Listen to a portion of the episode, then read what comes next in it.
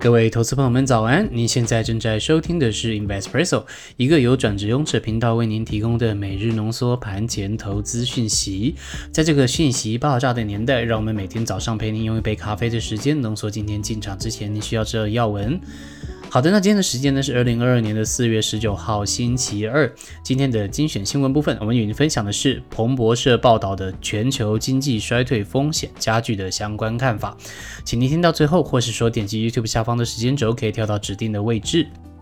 好的，那我们的独家课程七个投资习惯在 Press Play 平台上线了，已经有不少的投资朋友加入我们，而且掌握到族群的行情。那我们也不断收到加入课程的伙伴们传来好消息，让我们觉得非常的开心。因为我们在上面呢有每日的盘势解析、产业选股以及技术分析的教学分享，那基本上都是很多的干货。那欢迎你到 Press Play 上面搜寻七个投资习惯，或是点击描述栏的链接做参考。好的，那首先先跟您报告一下昨天的台股行情。按照惯例，我们先看一下盘面的动态。那因为这个本土疫情的蔓延，带动这个台股生计族群啊，昨天表现算是一枝独秀。但是呢，电子股普遍它还是走低的，金融啊、航运、钢铁股呢都是成为沙盘的重心。贵买指数呢是相对有撑，中场是小跌的。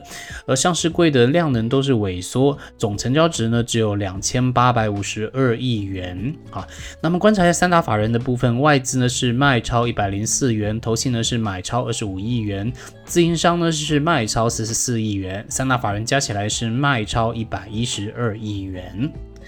好，再来观察指数的部分，加权指数呢是下跌一百零五元，收向下跳空的黑 K 带上下影线，呃，还是继续往下灌的一个情况。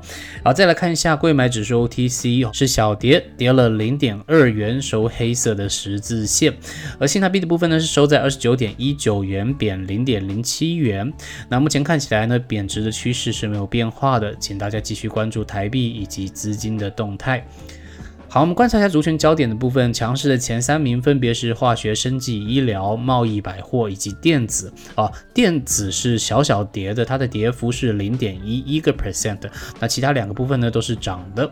好，那我们再观察一下弱势的前三名，分别是航运、钢铁以及玻璃陶瓷。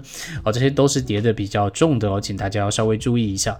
成交比重前三名呢是电子百分之三十九哦，这个跌破了四十的大关了，现在是三十九。航运业呢是升到了十四个 percent，而化学、生技、医疗是升到十三个 percent。这两个族群都是有出量的哦，只是他们的上下方向不太一样，请投资人们还是继续注意一下。好的，再来给您报告一下昨天晚上美股的一个表现。首先，先看一下大局的一个局势。那两件事情跟您报告，第一个是财报季的一个表现，另外第二个是目前在市场上甚嚣尘上的这个经济衰退说。好，我们先看一下财报季的部分。那本周呢，财报季仍然是华尔街关注的焦点。到目前为止，大概已经有百分之七的标普成分股已经公布了第一季的财报。那当中呢，百分之七十七公司的 EPS 是优于分析师的预期。好，这是目前的一个情况。再来看第二个，就是说未来可能会出现的经济衰退。说高盛最近的研究报告指出呢，美国经济在未来两年衰退的可能性高达百分之三十五左右。他们认为呢，联准会要达成所谓的软着陆，也许非常的困难。呃，因为从历史来看呢，有好多的这个数据都已经出现了提前的一个警示。那包含最近出现的另外一个，就是美国的职缺数跟求职的人数差距大幅的缩小。这个的只发生在经济衰退。的时候，所以说呢，联准会很难在不导致经济衰退的情况下收紧货币政策来去控制通膨。那同时呢，世界银行也以乌克兰战争为由由，将二零二二年的全球经济成长预期从百分之四点一下修到百分之三点二。好，这是大局的一个情况，跟您报告一下。再来，我们观察一下指数的部分。道琼工业指数呢是下跌三十九点，收红色的十字线。那纳斯达克指数呢是下跌十八点，收红色十字线。费城半导体指数呢是上涨五十七点哦，还是比较多的，收实体的红 K 带小小的上影线。那布兰特原油指数呢，油价目前在一百一十三元上下，目前在各均线之上，目前还是实现多头。那请大家继续注意。好，再来观察族群的部分。昨天比较强势的族群包含有林业产品、石油天然气以及农业。那弱势的族群呢，包含有生物科技、药品制造商以及医学诊断研究。好的，再来与您分享的是今天的精选新闻。那我们要分享的新闻呢，是基于很网报道的全球经济衰退的风险加剧相关看法。我们帮您总结为三个重点：第一个是背景，另外第二个是各市场的前瞻表现，另外第三个呢是现在投资人的双面看法。好，先跟您报告一下背景的部分。主要的原因呢，还是因为各国央行需要从目前非常宽松的状态下收紧政策来控制已经失控的通膨。那这个动作呢，不但会抑制通膨以外，它还会抑制市场的需求。所以说，经济学家认为呢，今年跟明年全球经济的成长率都会放缓到百分之三点三。那二零二一的成长率呢是五点八，所以说接下来两年可能会放缓啊，这是他们认为的原因之一。而彭博的首席经济学家呢也表示，对于全球经济而言，在俄乌战争以及疫情的综合影响下，今年将会是成长放缓、通膨上升以及不确定性扩大的一年。他认为呢，要陷入经济的衰退，至少还要需要看到一个进一步的冲击，而这个进一步的冲击极有可能是来自于一。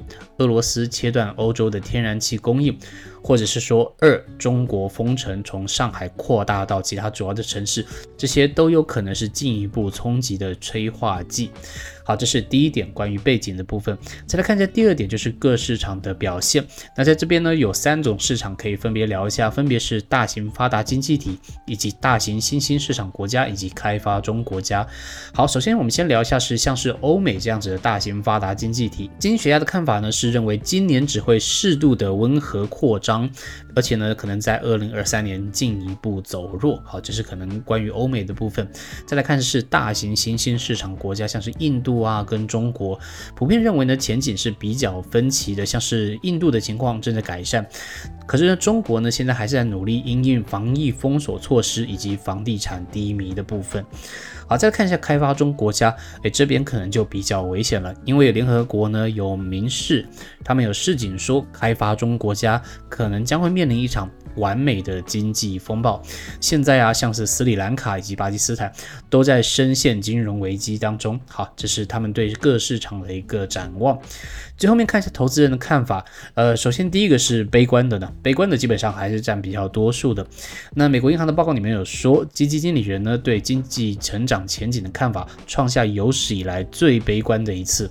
那同时，WTO 也就是世界贸易组织也下调了商业的前景。而且很有趣的一点呢。是在 Google 以及彭博上面搜寻“衰退”这个词的流量在显著的增加当中，所以说这是悲观占多数的部分。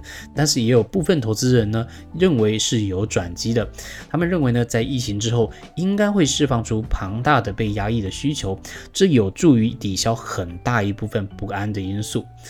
好，那以上就是与您分享的盘前要闻。那我们都是整理引用公开的资讯新闻，不做任何的买卖进出依据。